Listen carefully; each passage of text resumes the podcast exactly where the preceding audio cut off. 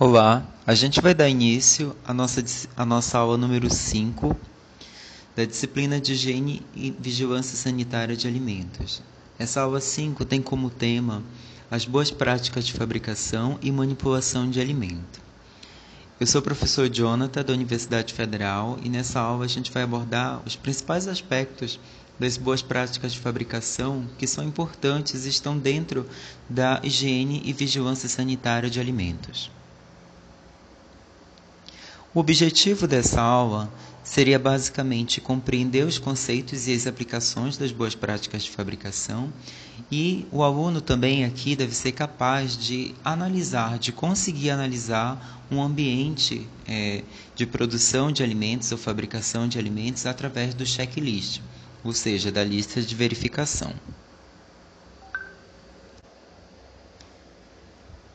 As boas práticas de fabricação elas também podem ser encontradas na literatura com, com o termo Good Manufacturing Practice, GMP. E também algo importante nas boas práticas de fabricação são os chamados POPs, que são os procedimentos operacionais padronizados. As boas práticas de fabricação elas podem ser encaradas ou é, conceituadas como um conjunto de medidas que vão ser adotadas pela indústria de alimentos no sentido de garantir a, qualidade sanitária do produto, do alimento, no caso, e também manter esse produto dentro de uma conformidade estabelecida pela legislação. Os objetivos das boas práticas de fabricação, então, podem ser encarados como prevenir surtos de doença, atender padrões da legislação vigente e viabilizar a produção.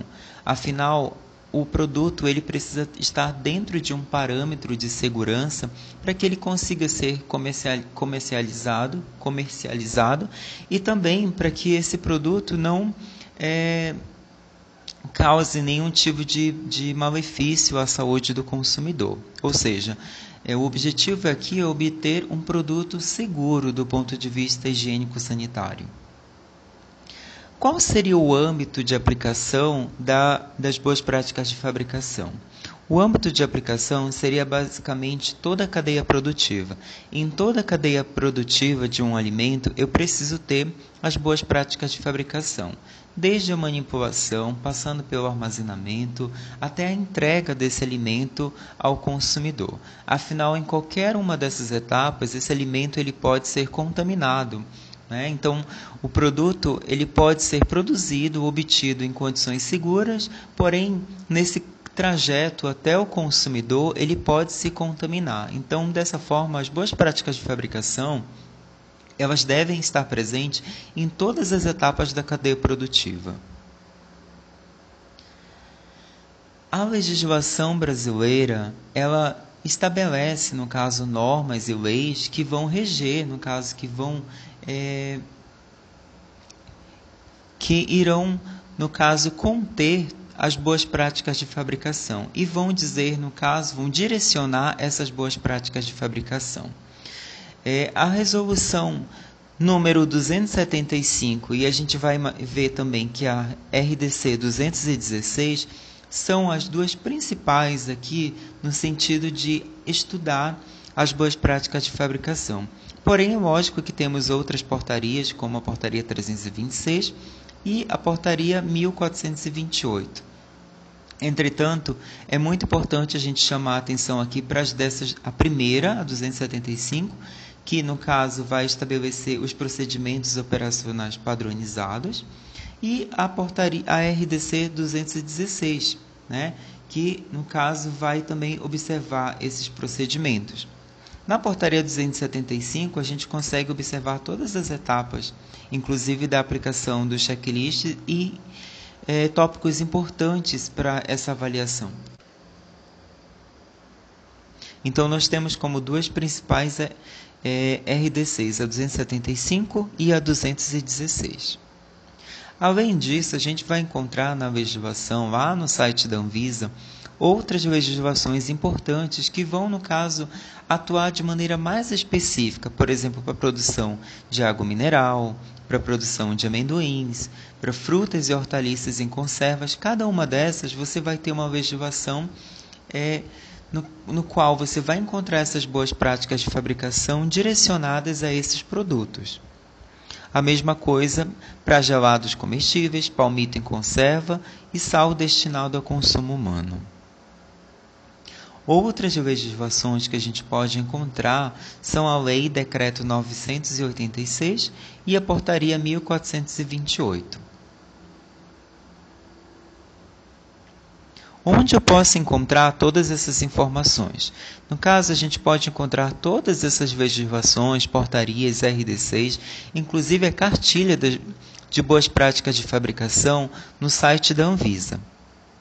Então segue aqui o link, você pode acessar. Alguns conceitos são importantes para que a gente consiga é, entender melhor as boas práticas de fabricação. Então, a gente teria o conceito da antisepsia, no caso, que seria a manutenção da higiene. Esse conceito de antisepsia seria, no caso, a remoção dessa contaminação de um ambiente que possui é, contaminação. É diferente do conceito de asepsia, onde você visa, no caso já na asepsia, garantir é, impedir a entrada de contaminação em um ambiente que não tem contaminação. Tá? Então, quando a gente realiza, por exemplo, a, antes a higienização de uma mão, das mãos, tá? É, a gente está realizando, no caso, o processo de antisepsia. A gente está removendo a contaminação existente em um ambiente que contém a contaminação. Ok? As boas práticas de fabricação, que é o no qual essa disciplina vai nortear, que seriam, no caso, as condições é, que você, vai, você, você se utiliza para, no caso, manusear algum alimento, produzir algum alimento, é, dentro de normas que vão garantir a segurança desse produto.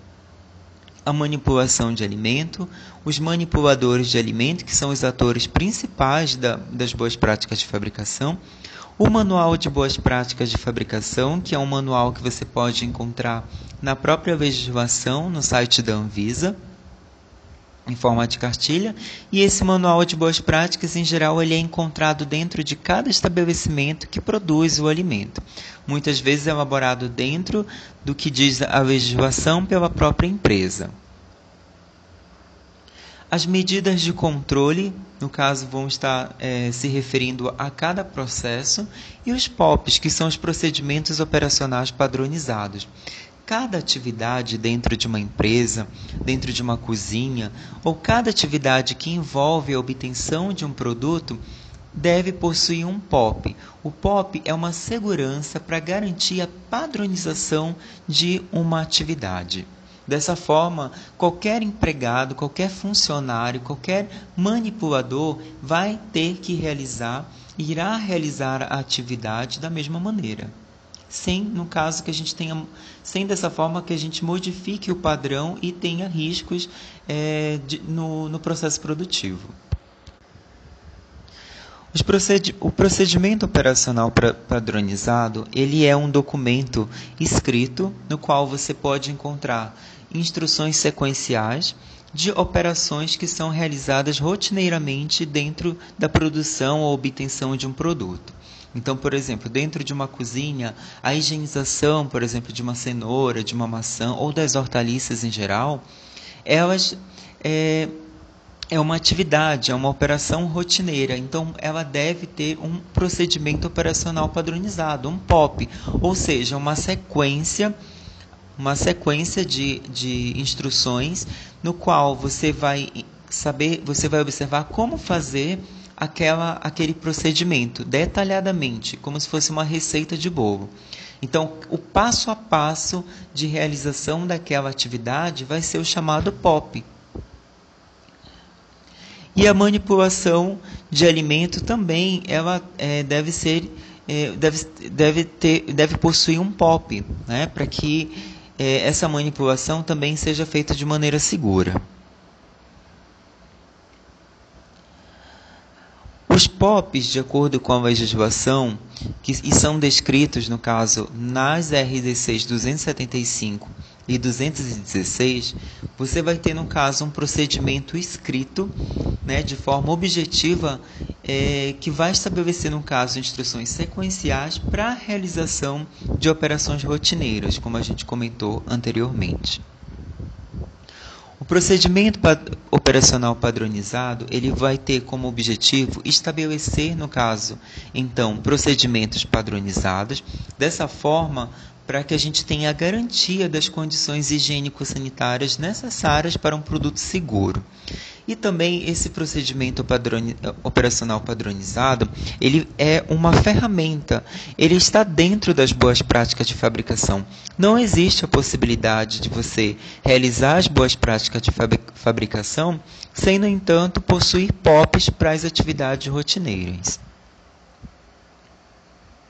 A, a, gente precisa verificar que as boas práticas de fabricação, como deve ser cada uma, é, como deve ser cada situação, as instalações, é, a higienização, os equipamentos, as edificações, tudo isso é norteado dentro da RDC 275.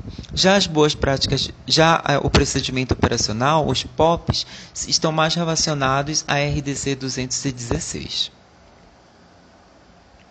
Os serviços de alimentação, então, eles devem implementar POPs relacionados à higienização das instalações, equipamentos, móveis e utensílios, ao controle da potabilidade da água, manejo dos resíduos, higiene e saúde dos manipuladores, manutenção preventiva e calibração de equipamentos, controle integrado de vetores e pragas urbanas, Seleção das, das matérias-primas, ingredientes e embalagens que serão utilizados nesse processo produtivo.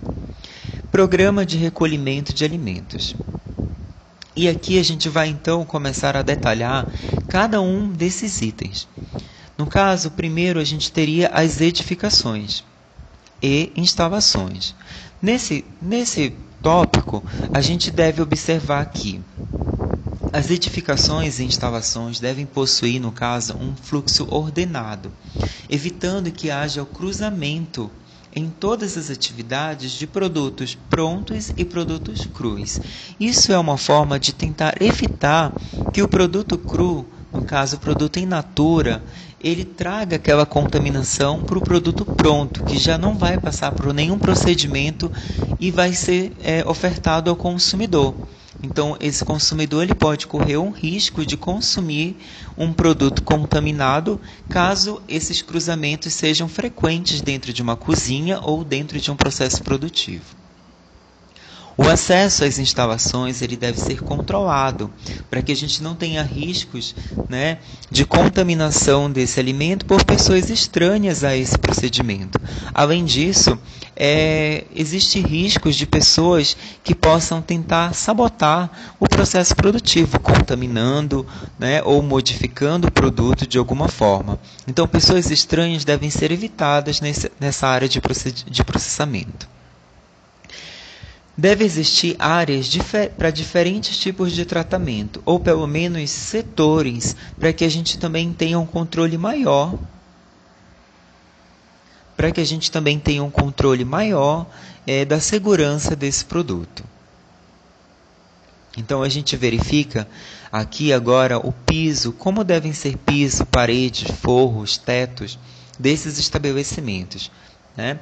Então, as instalações físicas, como piso, parede e teto, elas devem possuir revestimento liso, impermeável e lavável, inclinação, no caso dos pisos, para que não haja formação de poças e dessa forma o acúmulo de água. O forro ele não deve apresentar infiltrações e deve ser resistente a incêndio. Nessa foto aqui a gente observa também é, esse teto, no caso limpo, sem infiltração e também resistente a incêndio.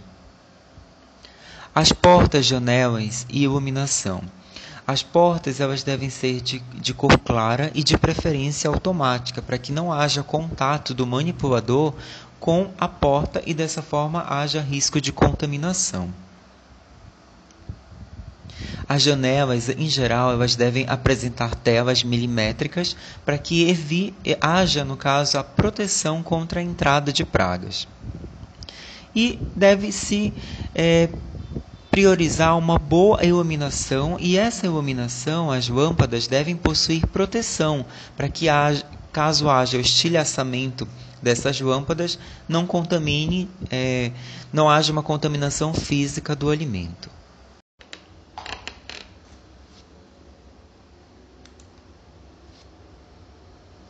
A ventilação e exaustão é, e climatização são importantes também, no caso, para você conseguir garantir a segurança desse alimento e do processamento.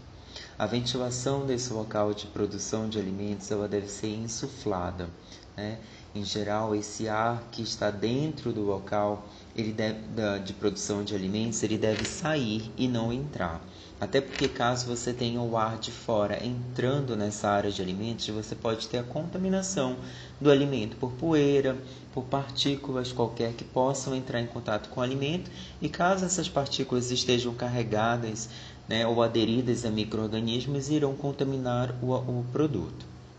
Então é muito importante, inclusive, que esse local, esses, esses, esses ventiladores, né, esses, essa, esses equipamentos responsáveis por essa circulação do ar, eles tenham também a, a é, é necessário também a presença de filtros para, quando possível, filtrar também esse ar que está entrando no local.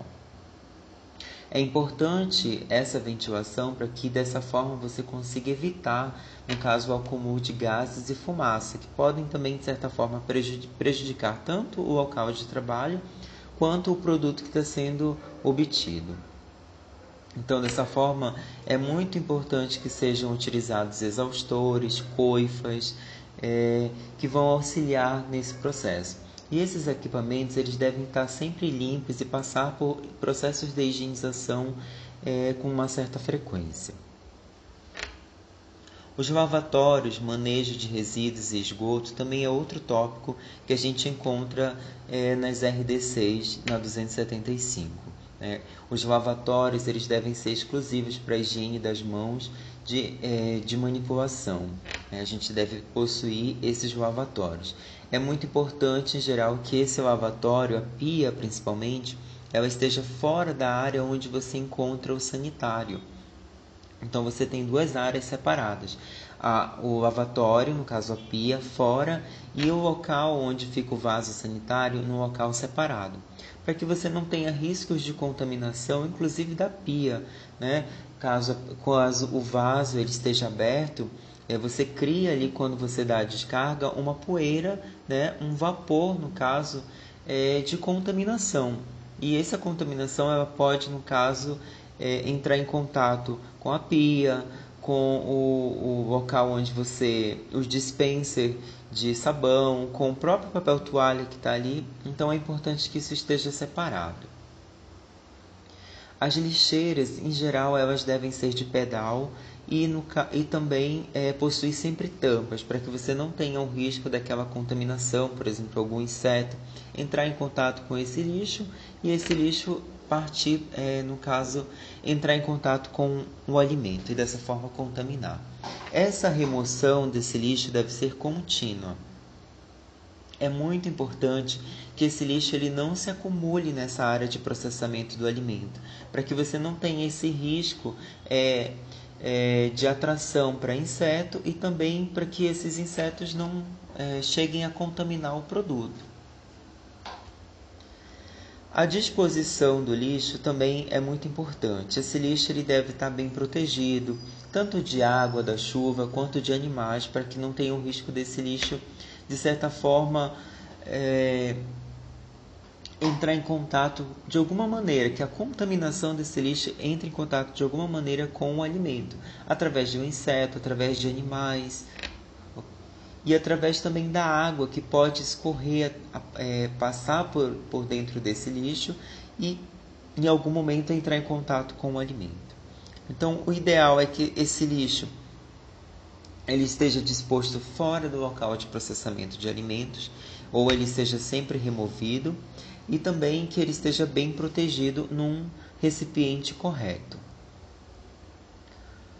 Os resíduos, que são, por exemplo, materiais é, que são, serão descartados ou, ou que são é, resíduos, restos de alimento, por exemplo, ok? Eles devem é, ter uma destinação correta eles não devem ficar na área de processamento e, e, também não devem ser descartados de maneira incorreta, como lixões, como acúmulo de lixo ao redor da área de processamento, porque isso pode atrair insetos, atrair é, pragas como ratos, ratazanas, que podem, no caso, criar um ambiente inadequado para o processamento de alimento. Então, esse, esses, esses resíduos, eles devem ter um descarte correto, porque senão eles vão ser, no caso, é, locais de proliferação, tanto de pragas né, e de contaminação para esse alimento. O esgoto e a disposição do lixo.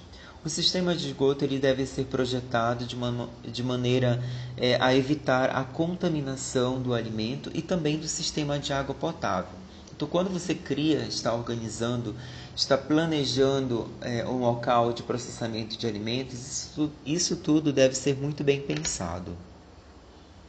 Então, o tratamento de água é muito importante, da água, da qualidade da água, do lixo que vai ser descartado, tudo isso é importante para que você tenha uma segurança maior do processamento do alimento. A higienização das instalações, equipamentos, móveis e utensílios também é importante. A área no qual vai ser processado o alimento, ela deve ser uma área higienizada e essa área, durante o processamento, ela deve ser é, higienizada quantas vezes for necessário. Então, a gente sabe que nesses locais você tem um acúmulo ali de água, você tem um acúmulo de material nutritivo, por exemplo, a própria água proveniente que lava o alimento, né? ou então água que é proveniente é, do processamento em geral, ele, ele é um material nutritivo e isso é, é uma, uma, um ponto muito interessante de contaminação e proliferação do microorganismo. Então é, importantíssimo que essa higienização ela seja feita várias vezes e quantas vezes for necessário e em geral de maneira imediata após o término do trabalho do processamento. Todos os equipamentos móveis, eles em geral devem ser fáceis de limpar. As caixas de gordura, elas devem ser limpas periodicamente, é um ponto muito importante. E todo esse esses momentos, né, esse, esse, esses pontos em que são realizadas essa higienização, eles devem ser registrados para que você tenha um controle maior eh, e uma segurança maior. A higienização conforme o POP específico. Então, como a gente falou anteriormente, cada atividade que vai ser realizada dentro do processamento, das etapas de processamento desse alimento, para que elas mantenham uma certa uniformidade da operação, é, foram criados, no caso os POPs, os procedimentos operacionais padronizados. O próprio nome já diz.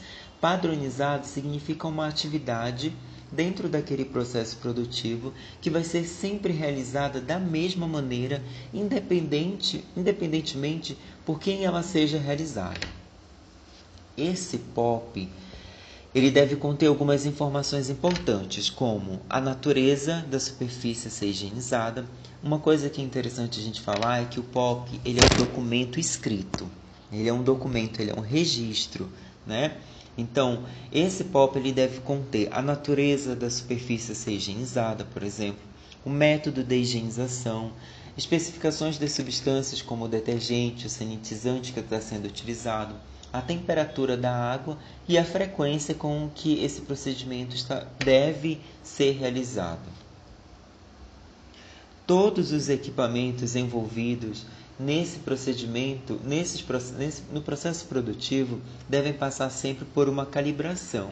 Então, termômetro, nanômetro, autoclave, estufa, pHmetro e qualquer outro equipamento deve ser sempre calibrado.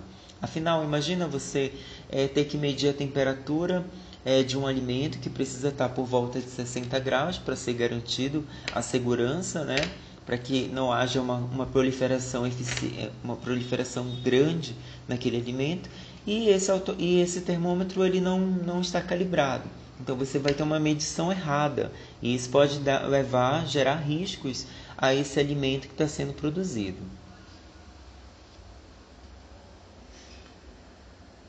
Todos os utensílios de higienização, de instalação e, os, e, a higienização dos equipamentos e utensílios que entrem em contato com o alimento devem ser é, muito bem observados. Os produtos saneantes, eles devem estar bem identificados e sempre armazenados em um local adequado, reservado especificamente para esses produtos.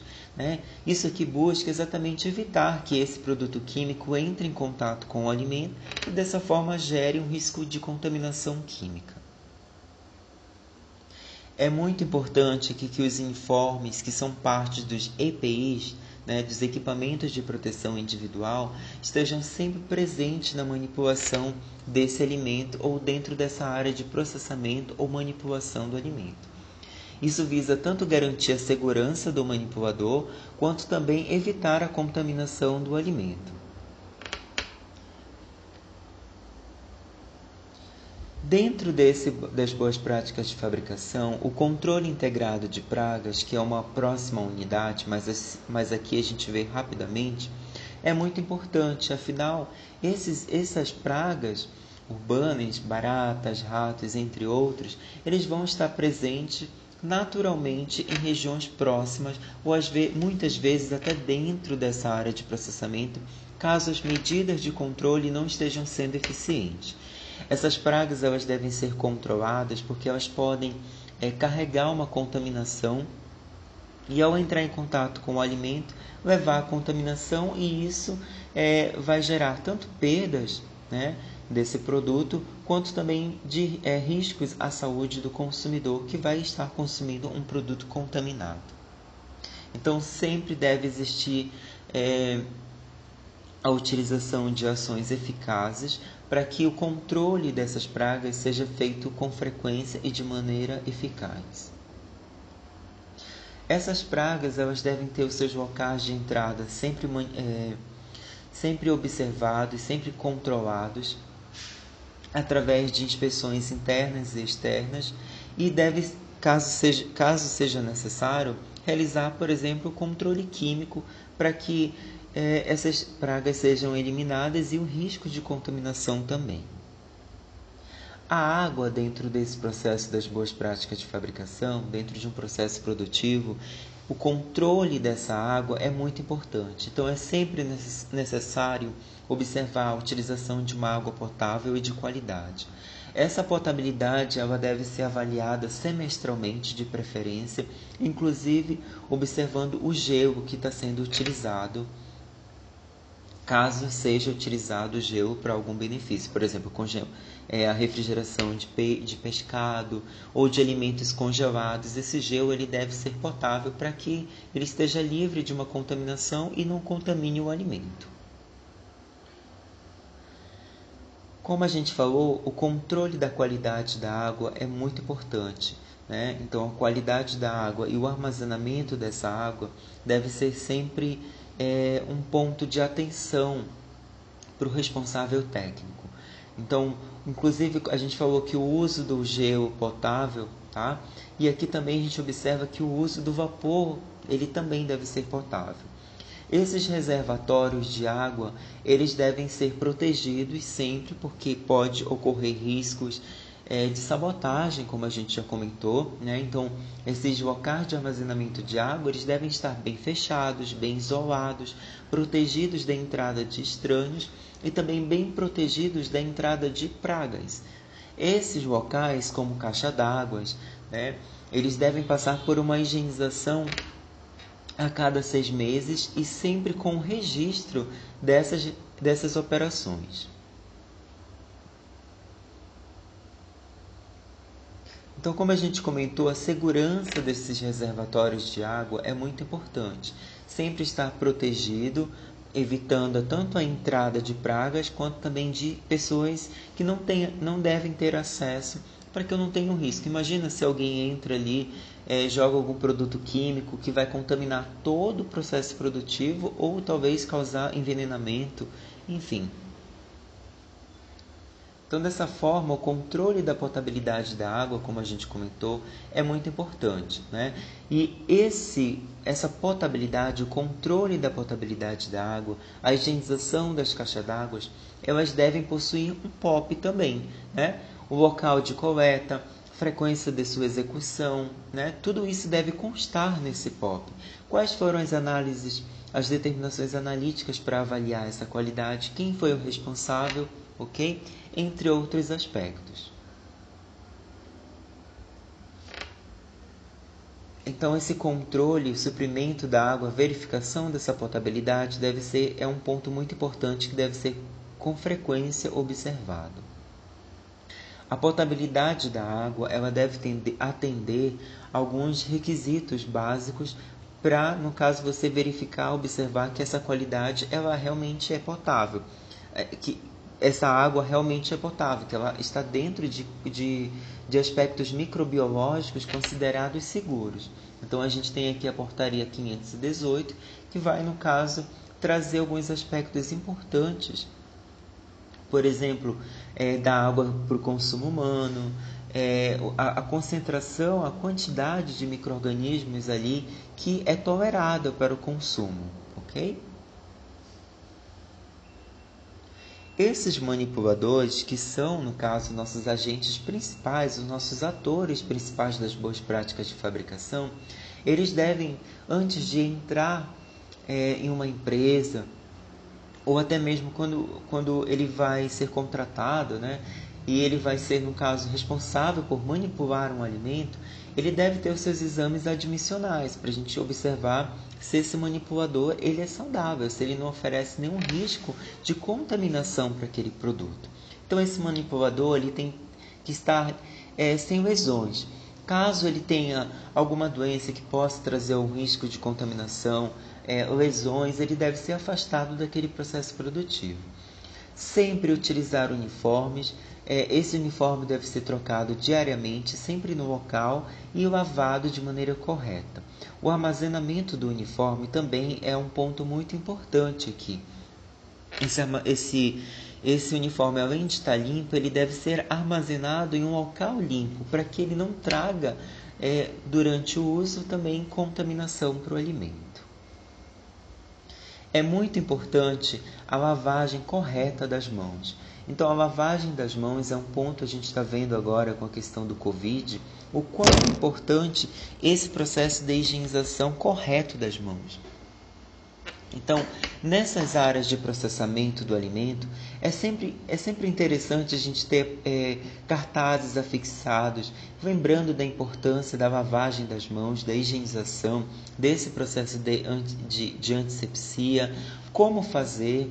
Né? Não se deve, durante a manipulação do alimento, realizar é, atos como cantar, espirrar, assobiar, comer e manipular dinheiro. Sempre que isso for feito, é muito interessante que as mãos sejam higienizadas, que o manipulador esteja utilizando máscaras. É, isso é muito importante.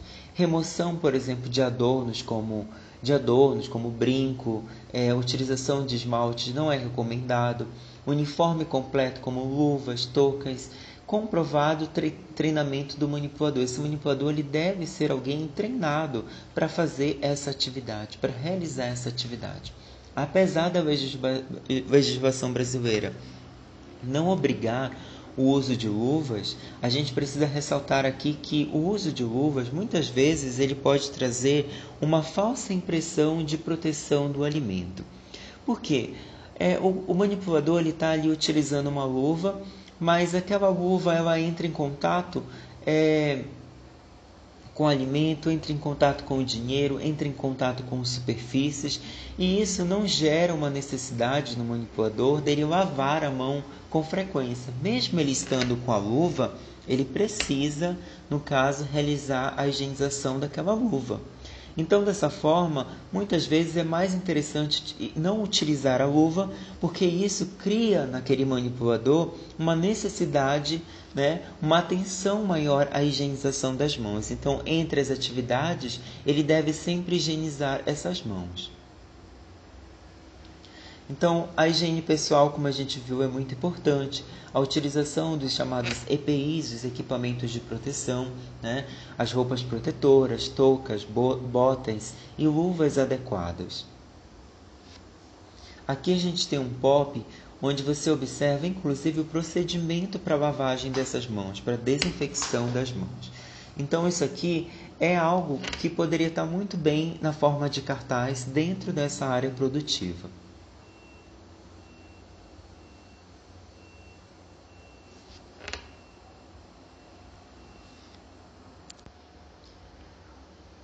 Os agentes indicados para a desinfecção das mãos, a gente pode citar vários. É, o próprio sabão, no caso, seria o, o, o primeiro mais indicado, né? porque aí você tem uma, uma, uma higienização barata, de baixo custo, ok? Mas também existem outras soluções como o, o PVPI, ok?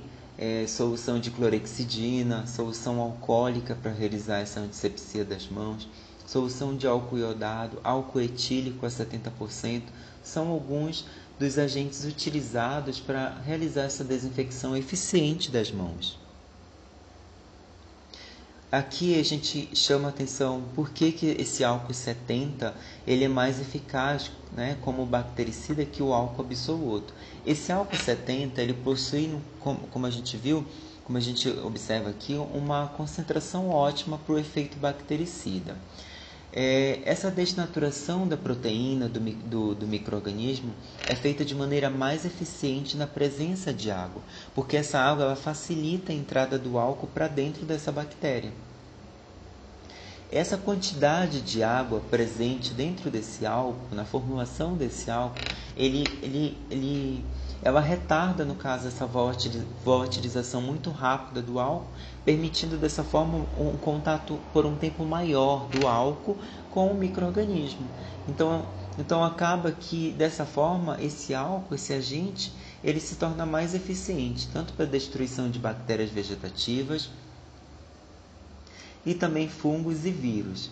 Muitas vezes, é, esse esporo também, apesar de ser destruído, ele pode ser resistente em algumas situações. Então, é muito interessante é, a gente associar sempre uma higienização com, com o sabão e também com o álcool. Porém, o álcool por si só, ele também garante uma eficácia muito grande na higienização.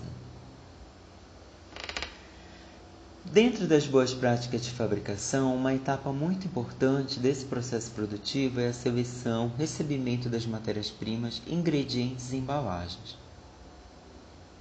Todo esse material, toda essa, essa matéria-prima que ela chega, é, que ela é recebida dentro de um local, ela deve atender critérios né, é, que estão especificados. Então, o, o, responsável técnico ele vai verificar se aquele alimento, se aquela matéria-prima, ela está dentro do que é preconizado para aquele processo produtivo. Se ele está, inclusive, livre é, de alimento, por exemplo, deteriorado, que, que, tem, que, que, que ofereça algum risco de contaminação aos demais produtos. A recepção das matérias-primas dos ingredientes e das embalagens deve ser realizada em uma área protegida e limpa. Isso aqui a gente chama atenção que é, por exemplo, quando você verifica naquele no a, o, a, a, a, recepção do alimento, né, dentro de um supermercado, por exemplo, tem aquele caminhão que ele entra e encaixa perfeitamente naquela área de recebimento da matéria-prima. Exatamente para evitar esse tipo de exposição do produto. E isso aqui é muito mais importante quando a gente está falando, por exemplo, de alimentos que necessitam de uma temperatura controlada, como alimentos refrigerados, principalmente alimentos como carne, ok? É, dentro desse recebimento, alguns alimentos eles podem ser reprovados e isso deve ser, no caso, registrado para que você tenha um controle maior do recebimento dessa matéria-prima e desse processo produtivo. É importante que no recebimento dessa matéria-prima a gente tenha a definição de critérios para o recebimento dessa matéria-prima. Então, aqui eu tenho estabelecidos o que é bom, o considerado ok para receber ou não. Né? Isso aqui vai estar previamente estabelecido. Esse alimento, essa matéria-prima vai passar por uma inspeção, inspeção para verificar a qualidade. Em geral, é bom é necessária a utilização de uma lista de verificação de recebimento né? e a manutenção de registro dessas inspeções, sempre. O POP do destino final das matérias-primas, ingredientes embalagens, eles, eles é necessário também é, é, a presença a necessidade de um POP do destino final da matéria-prima, ingrediente e das embalagens reprovadas. Né? Esse POP ele vai, no caso, direcionar você durante a atividade. Né? Ele vai dizer, no caso, para onde vai o material rejeitado, para onde vai o material que está aceito, ok? Como ele deve ser recebido, em que temperatura, em que condições, como fazer, ou seja, um POP do destino da atividade aqui.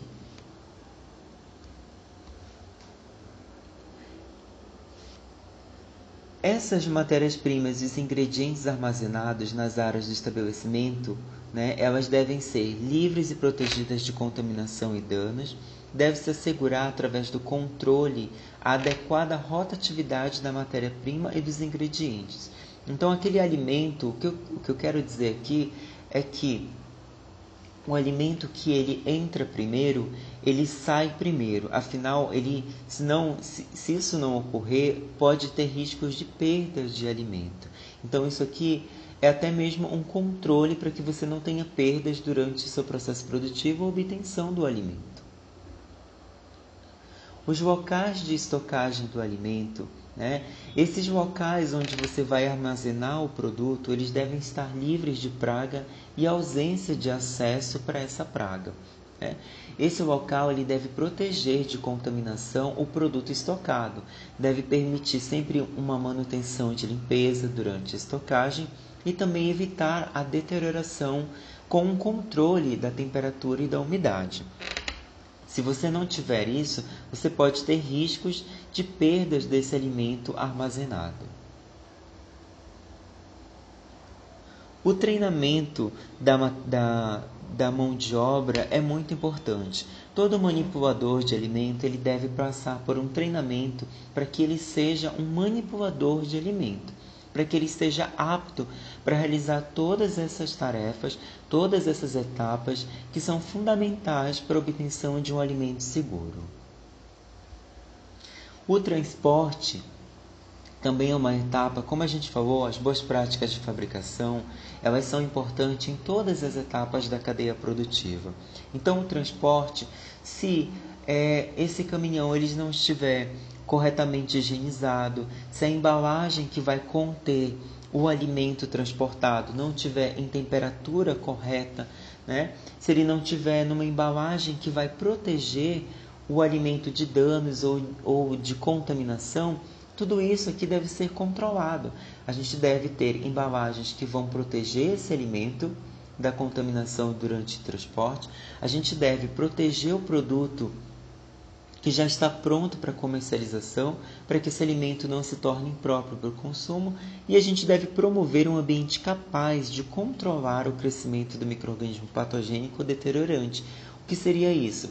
Manter o alimento aquecido, caso ele necessite estar aquecido, ou manter o alimento refrigerado, caso se trate de um alimento que necessite de uma temperatura baixa.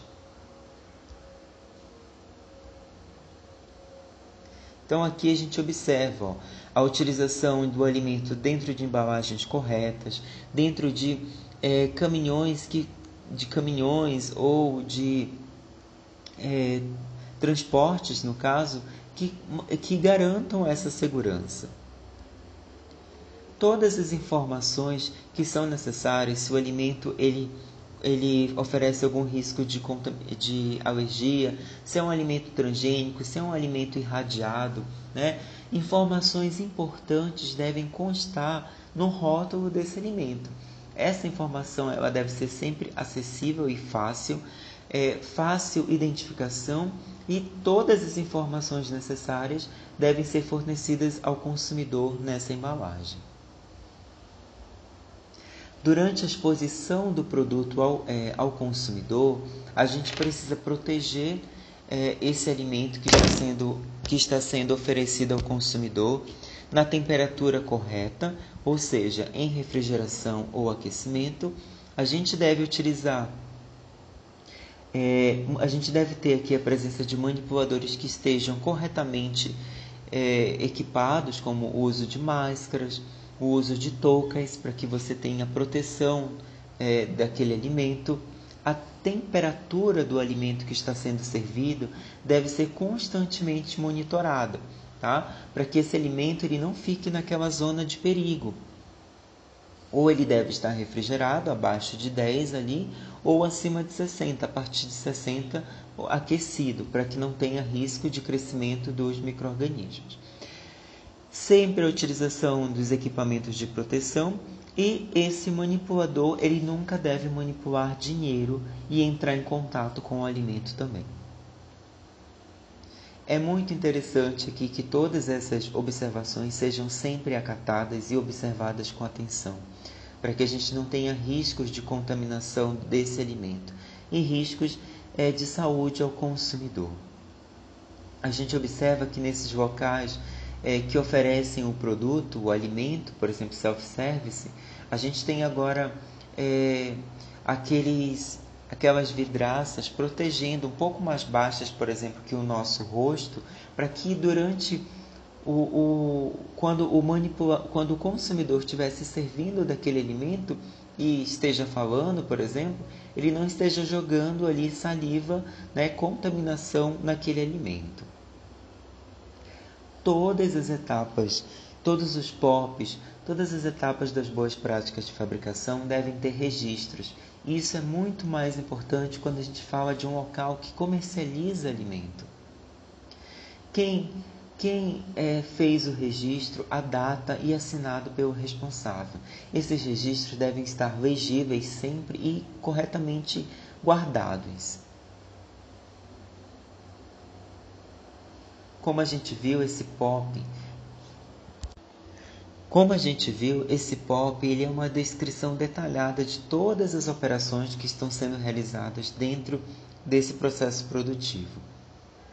É uma descrição de padronizada, de um, é como se fosse um roteiro da, da atividade que está sendo realizada. Esse POP ele é descrito quem, quem prevê esse, pro, esse POP, no caso, é a cartilha, né, a portaria da RDC 216. Aqui a gente tem um exemplo de como seria um POP. Ó, é como se fosse, no caso, um documento escrito. É um documento escrito onde você tem aqui, por exemplo, a tarefa que vai ser realizada, aqui, por exemplo, higienização pessoal, e informações importantes como a descrição da atividade, cuidados especiais, entre outras informações que sejam julgadas é, necessárias você ter e também para que, o caso esteja, seja modificado o manipulador ou responsável que irá realizar a tarefa, né, ele consiga realizar da mesma maneira, seguindo esse protocolo, seguindo o POP.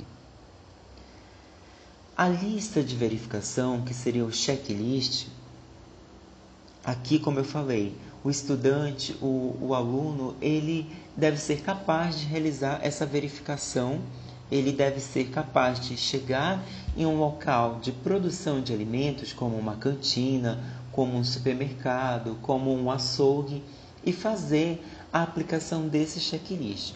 Os tópicos do checklist, gente, são todos esses que a gente observou nessa aula. Né? Então, o checklist ele vai ser essa lista de verificação para que a gente tenha o levantamento detalhado do que a gente considerar não conforme, ou seja, das não conformidades, sempre observando o que a legislação preconiza. Então aqui a gente vai ter, por exemplo, nesse checklist, esse checklist ele consta na portaria, tá? Você vai ver que na portaria você tem um checklist lá, na portaria 216. Esse checklist ele pode ser adaptado por empresas, porém ele não pode ser modificado. Né? Ele deve ser, no caso, quando a empresa utilizar um checklist, ela for aplicar, por exemplo, uma padaria, para um açougue, ela vai pegar esse checklist que encontra, que encontramos na, na portaria 216 e vai fazer alterações, a remoção, por exemplo, de alguns itens que não sejam interessantes é, para aquele local de produção de alimentos. Porém, é, nessa RDC você tem o, o, o documento completo. Então você tem aqui a descrição da categoria, né? os alimentos cozidos, alimentos cozidos, mantidos refrigerados, ou seja, você vai ter a descrição da categoria, é um dos tópicos desse checklist. Aqui, aqui seria um exemplo, né? E como é que você calcula o resultado desse checklist? Você vai ter, por exemplo, as cinco categorias, né? E aí você tem, por exemplo, esse TG aqui, que seria a soma dos itens em adequação, que seria o TAD, e os itens em inadequação, que seria o TIM. Então aqui você vai fazer uma regra de três muito simples, com o TG, que seria a soma de todos os itens, sendo 100%, e a soma dos itens é, que estão em adequado, que estão adequados, né? É, de acordo com a, a portaria ARDC, no caso 216. E aí você pode separar em grupos aqui. Grupo 1 é acima de 90%, de 90% considerado muito bom. Grupo 2, 75% a 90%, bom. Grupo 3, 50 a 75 considerado aceitável e o grupo 4 menor que 50% aí já considerado insatisfatório.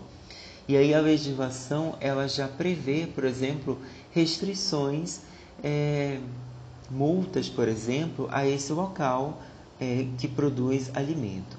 Isso também é esse checklist é muito importante para que você consiga observar locais que estão inadequados. Na verdade, ele tem esse objetivo: verificar a adequação ou não daquele local para o processamento de alimento.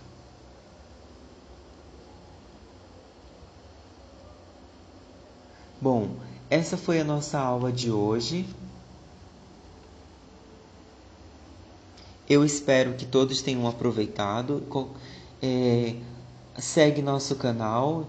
Caso tenha dúvidas, comenta aqui. E até a próxima, gente. Um abraço.